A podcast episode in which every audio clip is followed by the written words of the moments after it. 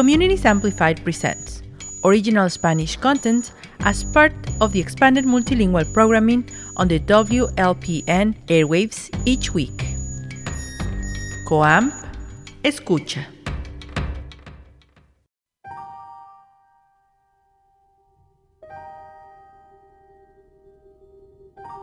De inmigrante a inmigrante. Hola chicos y chicas, ¿cómo están? Yo soy Adriana Velázquez y esto es De Inmigrante a Inmigrante. Gracias por acompañarme. ¿Cómo va su semana? Bienvenidos una vez más a este espacio donde platicaremos de cosas que son importantes para nosotros como inmigrantes. Sí, yo soy inmigrante, viviendo aquí en Chicago desde los 11 años y creé este espacio para informarnos juntos, acompañarnos un poquito y también ojalá pues aprender algo nuevo que nos ayude a nosotros como inmigrantes o que podemos pasar a otros inmigrantes también. Y como siempre les voy a hacer un aviso súper importantísimo. Recuerden que no soy abogada y toda la información y recursos que escuchen en este espacio están disponibles al público. De ninguna manera es para dar consejo legal de inmigración, nada de eso. Así es que si necesitan hablar con un abogado de inmigración, sí me pueden contactar y les puedo buscar una consulta gratis si es que viven en todo Illinois y hay varios programas que proveen ayuda gratis. Al final del segmento les voy a compartir las maneras de contactarme y otros recursos. Como inmigrantes, siempre es muy importante estar bien informados para poder protegernos, proteger a aquellas personas que amamos.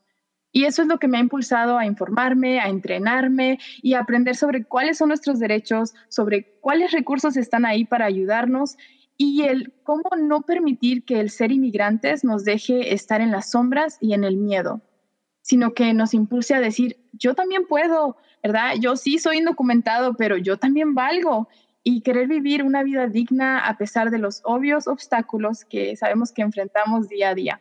Así es que utilícenme, utilícenme, ¿verdad? Ya saben que hago este espacio con mucho amor y de verdad espero que les ayude de alguna manera. Y si quieren escuchar más de una vez al mes sobre mí, me pueden buscar también en Facebook a adriana.velázquez.chicago, donde comparto un tema por semana o a veces más. Hoy vamos a platicar de las experiencias de trabajo que los inmigrantes pues viven y cuáles son nuestros derechos como trabajadores sin importar nuestro estatus migratorio y compartiré algunas historias personales, también algunos recursos y unos posibles finales positivos que podrían venir de aquellos que desafortunadamente han sido constantemente maltratados, engañados y abusados en el trabajo como inmigrantes. Así es que quédense conmigo por los siguientes minutos. Ya entrando al tema de trabajadores, creo que muchos inmigrantes observan o viven día a día estas injusticias en el trabajo y muchos, ¿verdad? Pues callan por pensar que pues por lo menos tengo trabajo o pues podría ser peor, ¿no? Especialmente en esta pandemia, yo creo que muchos decimos eh, gracias a Dios por un trabajo y, y, ahí nos quedamos, ¿verdad? Y tratamos de ignorar o no ver las cosas negativas, ¿verdad? O muchas veces escucho esta palabra de, ay, pues el jefe me hizo un favor de darme ese trabajo y pues por lo menos, ¿verdad? Entonces he visto tantas y bastantes injusticias y la verdad es que da coraje, da coraje ver cómo el tener este título de inmigrante, especialmente siendo indocumentado, nos damos nosotros mismos menos valor y no aprendemos nuestros derechos, no aprendemos que tenemos los mismos derechos que cualquier trabajador, ¿verdad? Y que podemos pelear cuando hay una injusticia y muchas veces ganar. Entonces es muy importante que pensemos que tenemos derechos, pero también que empecemos a platicar estas historias que suceden porque a veces el simplemente callarnos es lo que nos deja en el hoyo. Así que voy a empezar con eso, platicando unas historias. Y tengo muchos familiares que eh, han vivido esto en, en, carne propia, pero también otras personas, ¿verdad?, que, son, que han contado su historia. Pero les voy a platicar de un familiar muy cercano a mí que tuvo ya tres situaciones en las que sus jefes le dijeron que no tenía derechos por ser indocumentado y por ser inmigrante. Entonces, les contaré la primera historia, que fue cuando él tuvo un accidente en el trabajo y su jefe, en vez de decirle, bueno, pues, ¿verdad? ¿En cómo podemos ayudarte? Porque pues el accidente fue desafortunadamente causado por su propio jefe y esta persona tenía una fractura en su pie. El jefe le dijo, no te conozco, nunca trabajaste aquí, no sé de qué hablas, compensación no sé, biles médicos no sé, por favor salte de aquí. Yo acompañé a esta persona a tratar de luchar por sus derechos y vi lo irritante de escuchar a este jefe tratar a esta persona como si no tenía ni un solo derecho y tener la completa seguridad de que este inmigrante no iba a poder luchar ni iba a poder hacer nada al respecto. Podía haber esa seguridad propia de ya le hicimos y ya nos deshicimos de este. Pero afortunadamente este inmigrante, como muchos, sí quiso luchar por sus derechos. Y entonces fue y habló con un abogado y fue y habló con una organización de derechos laborales y después de un montón de rollo que no les voy a contar porque no tenemos el tiempo, ganó el caso, pudo recibir compensación por el tiempo que estuvo, ¿verdad?, sin poder trabajar, pudo recibir, ¿verdad?, ayuda con los gastos del doctor, pero si hubiera sido esa persona que dice, soy indocumentado y no tengo derechos y no quiero que nadie sepa que soy indocumentado, entonces se hubiera quedado con miles de dólares en biles del hospital sin poder trabajar y proveer para su familia por meses, porque estoy hablando de una fractura de un pie, o sea, no te vas a ir brincando, ¿verdad? Ay, pues, sorry, me queda el otro pie, eh, otro pie. De hecho, este inmigrante, que otra vez es una persona que yo quiero muchísimo, se fue a trabajar a otro lado, aún con la fractura, intentó medio día trabajar. Y después se dio cuenta que pues no era Superman, que una persona que le ha pasado algo terrible no, no puede hacer más que lo que un humano puede hacer. Entonces, esta es una de las historias que me da tanto coraje porque fueron semanas de luchar contra esta persona que injustamente, primero lo atropelló, lo dejó fracturado, ¿verdad? Y luego negó nunca haber sido su jefe. O Entonces, estas historias que escuchamos no son como de telenovela, son de la realidad y por eso es que hoy hablamos de los derechos de los trabajadores, porque para mí siento que una de las cosas para tener una vida digna es el poder defendernos y defender lo nuestro y lo que es justo. Otra historia que también fue muy curiosa y que también fue con alguien que yo conozco, que quiero mucho también, fue trabajando en muchas, ¿verdad? Muchos inmigrantes trabajan en construcción, en construcción o en otros diferentes tipos de trabajos que a veces aún no hacen el E-Verify. Entonces, este trabajador trabajó aproximadamente un mes o un poquito más y el jefe les dijo, ah, pues es que algo está como atrasado con el payroll, ¿verdad? Con la paga. Entonces, pues vamos a tener que esperarnos hasta dentro de tres semanas cuando termine el trabajo para darle su cheque completo. Varios trabajadores en esta compañía, que eran inmigrantes, recibieron solamente una semana de trabajo pagada. Y el jefe se hizo loco. Dijo así como que, oh, I don't know, ¿verdad? ¿Quién sabe qué pasó ahí? Ninguno de los trabajadores quería hablar. Pero este trabajador que sí quiso hablar, dijo, no, espérate, ¿cómo? ¿Cómo que no nos van a pagar más de tres semanas de trabajo? ¿Cómo vamos a pagar la renta? ¿Cómo vamos a hacer todo lo que necesitamos hacer? No, necesitamos ver qué se puede hacer. Y entonces fue primero amigablemente a la oficina del, jefe y le, dijo, ¿verdad? Tal vez fue un malentendido. Mire, jefe, eh, nos dejó sin el pago de tres, cuatro semanas, nos debe miles de dólares. Porque aparte estos trabajadores habían trabajado, ¿verdad?, a sol y sombra para poder finalizar este trabajo más pronto de lo que se esperaba. Entonces le echaron un montón de ganas. Pero bueno, al llegar a la oficina, yo acompañé a esta persona otra vez y el jefe dijo, ja, ¿y qué vas a hacer si tú eres indocumentado? ¿Qué vas a hacer? Trata de hacer algo, no vas a hacer nada. El, ay, como no sé, el coraje que hirvió por mis venas pensando en, de verdad nos está diciendo esto tan sutil y como burlonamente. Total, salimos de ahí muy decepcionados. Le dije a, a este familiar, le dije, pues, no te preocupes, no es el final, ¿verdad? Lo intentamos se habló con un abogado, se habló otra vez con una organización de derechos laborales y después de mucho rollo que no les voy a contar, solamente les voy a contar el final, que fue la corte que tuvieron esta persona y sus otros compañeros trabajadores que al ver su valentía de este inmigrante se animaron a hablar con él. Mandaron a su jefe a corte diciendo que no les había pagado y tenían pruebas de cuando entraron y salieron del trabajo. Al final de la corte, el juez dijo, dale las gracias, de verdad dale las gracias a estos trabajadores y que solamente están luchando por la paga que no les diste. Porque si ellos quisieran, realmente te hubieran podido sacar mucho más dinero. dale las gracias y, y pídeles perdón por tratarlos tan injustamente. El juez no preguntó, ¿y es que ustedes tienen papeles? Porque si no, no debieron de haber trabajado, ¿verdad? El juez no preguntó, pero ¿de dónde vienen ustedes?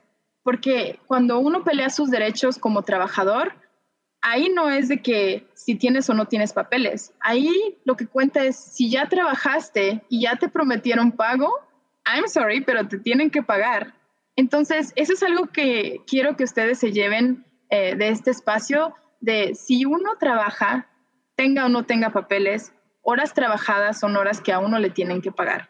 Y también que si algo injusto pasa en el trabajo, como por ejemplo el accidente de que, ¿verdad? Alguien, pues desafortunadamente termine fracturado o termine con una herida o lastimado, tiene derecho de pedir compensación, tiene derecho de pedir ayuda con los biles del hospital, las curaciones, porque como cualquier persona, cualquier trabajador tiene derechos. Y les voy a contar más de estos derechos, pero déjenme les cuento una última historia, porque ya sé, ya sé que todos ustedes tienen estas historias, pero muchas veces no nos tomamos el tiempo de platicarlas y de ver qué tan mal suenan una vez que los escuchamos, ¿verdad? Podemos criticar a otras personas diciendo, ay, pero ¿cómo se deja? ¿Cómo, cómo es que dejó que pasara eso? Pero cuando nos pasa a nosotros, a veces no lo pensamos así. Esta última historia es de otro amigo, este amigo que también estimo mucho. Estaba trabajando, de hecho creo que todavía trabaja ahí. Y me di cuenta de que estaba trabajando muchísimas horas. Dije, wow, pues qué padre, ¿verdad? Pero después me contó que no le estaban pagando el overtime. Y el overtime son las horas que paga que, que, tienen que pagar a 1.5, ¿verdad? De la paga regular, porque ya son más del tiempo completo.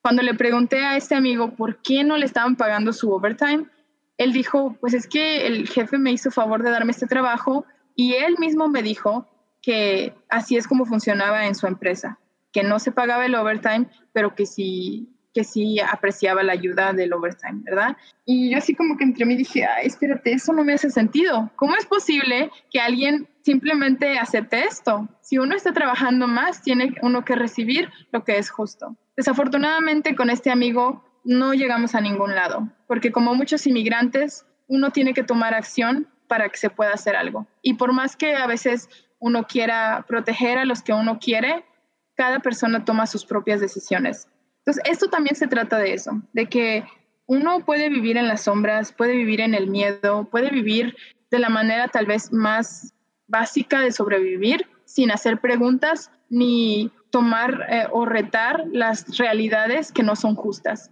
Eso uno lo puede tomar como opción.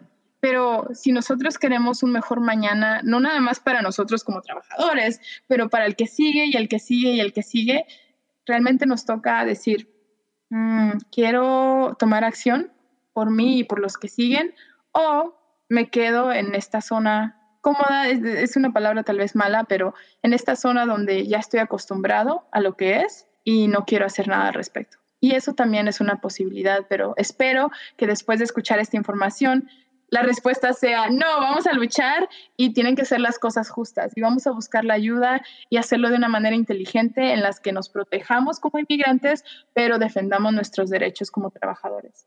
Así es que ya son muchas historias, les podría contar muchísimas más, pero quiero pasar un poco de tiempo en hablar de esos derechos de los que estoy diciendo, ¿verdad? De que todo inmigrante tiene derechos como trabajador. Bueno, Adriana, pues ¿cuáles son?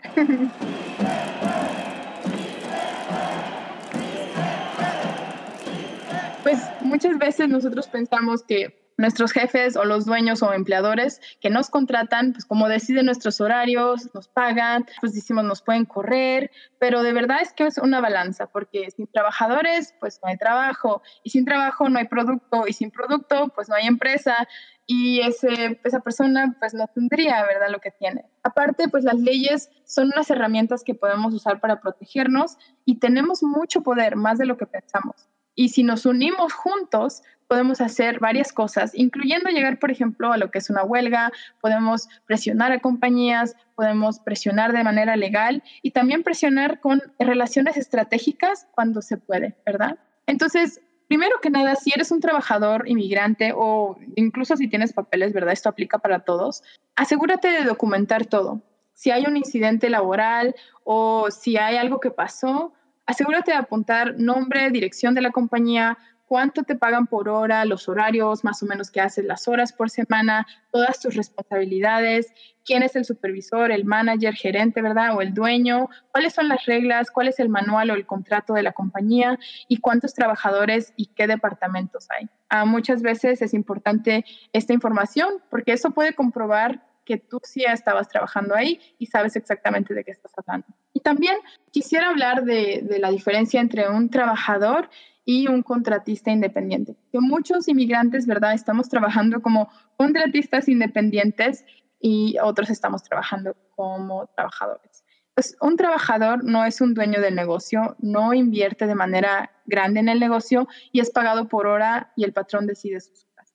Y se retienen impuestos de los cheques y a veces, dependiendo de las horas que haga, hay beneficios con el contratista independiente, pues ese es un poquito diferente porque el contratista es como que una persona que decide eh, hacer un trabajo o una tarea para alguna organización, para alguna compañía, pero él tiene sus propias herramientas y equipo, es pagado por obra completa o por comisión y no se retienen los impuestos de los cheques que esa persona recibe. Entonces ellos son responsables de ah, guardar sus propios impuestos para al final poder pagar sus, sus taxes. Y es un contrato que uno puede negociar. Si yo soy una contratista independiente y, por ejemplo, me van a pagar un montón de dólares porque, oh, Adriana, entonces yo puedo decir, no sabes que yo necesito un poquito más de compensación porque mi, esto es lo que vale mi trabajo, ¿verdad?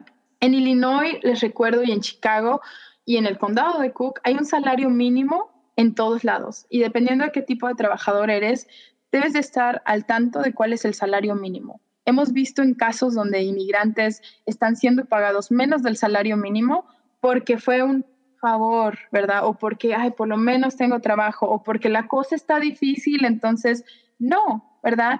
No aceptemos que nos paguen menos del salario mínimo y también pongamos atención si nosotros como inmigrantes haciendo el mismo trabajo que otra persona que no es inmigrante o, por ejemplo, ¿verdad? Un, la diferencia entre cómo pagan a una mujer y un hombre, o a un latino y un, anglosajón, ¿verdad? Si hay diferencias sin tener diferencia en la labor que hacemos, hay un problema porque ahí hay una discriminación.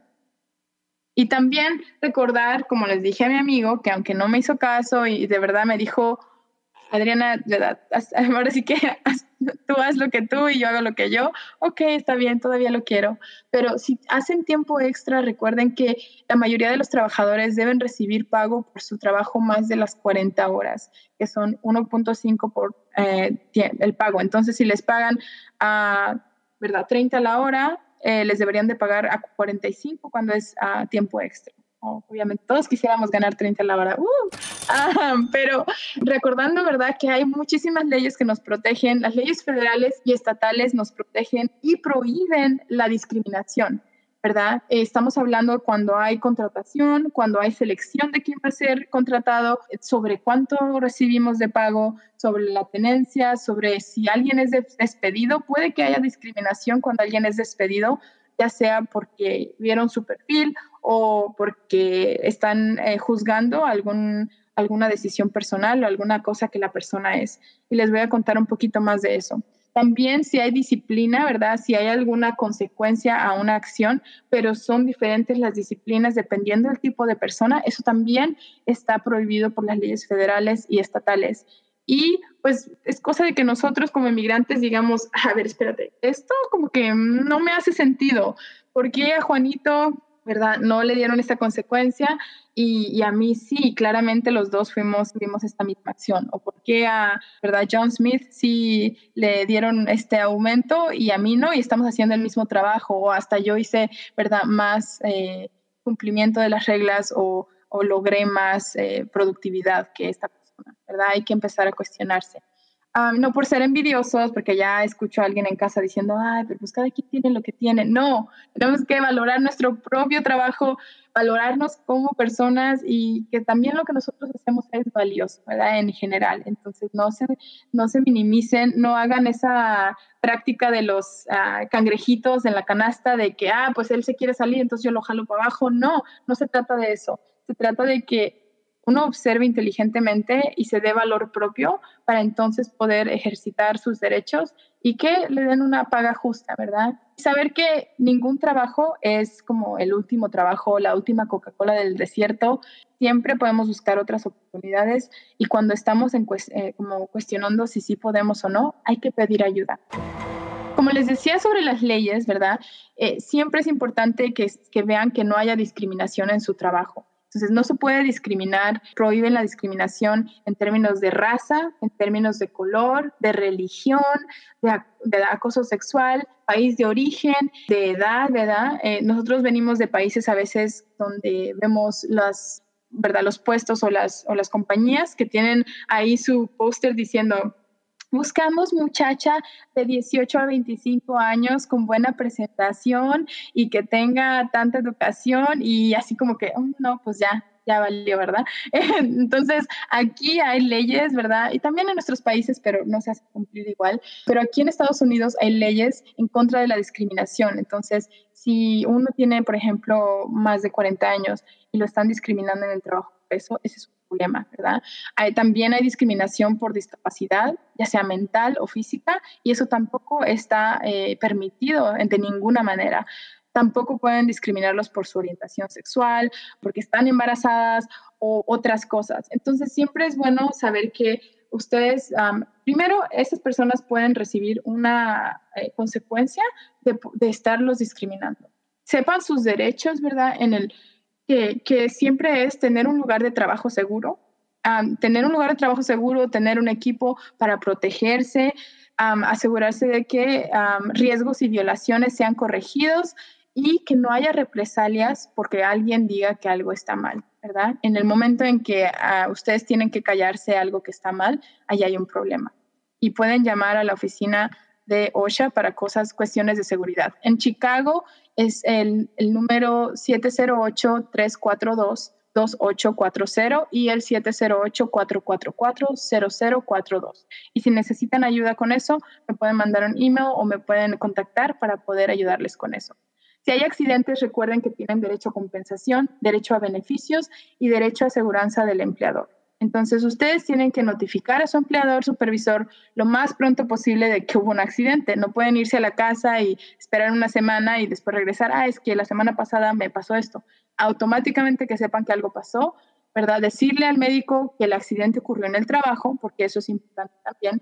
Y no firmar documentos sin ningún abogado. Eso lo dije la vez pasada en cuanto a las deportaciones, pero aplica para cualquier situación. Si ustedes están en el trabajo con un accidente, tal vez en el trabajo les hagan firmar un reporte del accidente que pasó. Entonces ustedes asegúrense de leer claramente todo y de no firmar ningún documento si no tienen un abogado presente. Y no es obligatorio ver al doctor de la compañía. Esa es otra cosa que también deben de saber. obviamente que ustedes pueden pensar que, ¿verdad? Eh, es algo que en el momento no, no van a saber si hacer o no, pero ustedes siempre tienen derecho de hacerlo. Y sus derechos también es mantener la calma, no firmar nada. Si de pronto viene una auditoría al trabajo o algo, ustedes siempre pueden consultar con su unión o centro de trabajadores y pedir que acompañen que lo acompañan en ciertas cosas, no tienen que contestar preguntas o hablar sobre su estatus migratorio nunca en el trabajo, pueden pedir información escrita sobre los problemas con su autorización y, ¿verdad? Si hay algo como que huele feo, hay que hacer preguntas y hay que investigar. Y maneras comunes en las que usualmente roban a los inmigrantes o a los trabajadores es, por ejemplo, el pago por día o el pago por destajo, el pago por propina, cheques múltiples, ¿verdad? Para hacer, como que este trabajador esté trabajando menos tiempo, pero en realidad está haciendo más que el tiempo máximo, o, cuando les pagan en efectivo y de repente ya te faltaron 50 dólares, ¿verdad? agencias de trabajadores temporales, a veces también puede haber algunas cosas negativas o hay que ponerse al tanto. Y pues a veces, eh, como les dije en las historias al principio, el no pagar las horas trabajadas, ¿verdad? No te conozco, yo no sé, tú eres inmigrante, entonces, ¿qué vas a hacer? Si ya alguien aceptó darles trabajo, ahí ellos ya aceptaron pagarles, ¿verdad? Si después se dieron cuenta o asumen, porque a veces uno ni siquiera les dice que es inmigrante, solo ellos asumen porque no se ve cafecito o lo que sea. No, no dejen que los intimide esto. Sepan que ustedes tienen derecho a la paga por las horas trabajadas. Y también a veces optan las compañías por no pagar el último cheque o las vacaciones. Si ustedes sabían que tenían derecho al, al último cheque o a las vacaciones, no dejen que esto, ¿verdad? Eh, no, no sé, que, que simplemente se vaya desapercibido, porque ustedes tienen estos derechos. Bueno, pues quiero contarles que algunos inmigrantes que han pasado por este tipo de ah, maltrato constante podrían hasta ser elegibles tal vez para una visa T, que es una visa, eh, una protección legal de inmigración para personas que han sido víctimas de tráfico por motivos de sexo o en el trabajo. Entonces los traficantes de personas usualmente utilizan el fraude o la coerción para obligar a sus víctimas a hacer actos de trabajo o actos sexuales o servicios en contra de su voluntad. Entonces, ustedes si están en esa situación donde saben que por cualquier razón ustedes terminaron en una situación de labor que ustedes no eh, aceptaron o que ustedes no tenían prevista, ustedes deben de saber que puede que haya fraude y puede que sean tal vez elegibles para algún tipo de alivio migratorio. So, contáctenme para buscar una asesoría legal gratis para un abogado de inmigración y dejarles saber. Y tal vez en el futuro hablaré un poco más sobre las visas U y las visas T de, de tráfico en el trabajo y de cómo es algo más común de lo que nosotros nos imaginamos. De verdad que a veces uno piensa que cuando se habla de tráfico, pues solamente es gente que vino de otro país y terminó aquí como esclavo o terminó aquí como servidor sexual, pero hay muchísimos tipos de tráfico, incluso de empleadores que simplemente te dan falsas promesas o, como les dije, maltrato, abuso, fraude. Entonces, hagan más preguntas y ojalá que esto les ayude a algunos de ustedes. Y bueno, si ustedes tienen un tema que les gustaría que cubriera o información que creen que sería bueno compartir con otros inmigrantes en Chicago, llámenme o mándenme un mensaje por Facebook email. Se nos acaba el tiempo. ¡Ah! Pero antes quiero compartirles algunos recursos. Primero les recuerdo que si viven en Chicago y necesitan una consulta legal de inmigración gratis para cualquier tipo de asunto de inmigración, ya sea petición o la posibilidad como inmigrante indocumentado de ver dónde estamos parados y cuál es el riesgo, claro que pueden contactarme por teléfono al 773-234-9017 o por email a adrianavela10 o buscarme en Facebook a facebook.com slash adriana.velázquez.chicago. Y también pueden agregarme en Facebook para ver todos los videos de todas las charlas previas que he tocado, ya bastantes temas.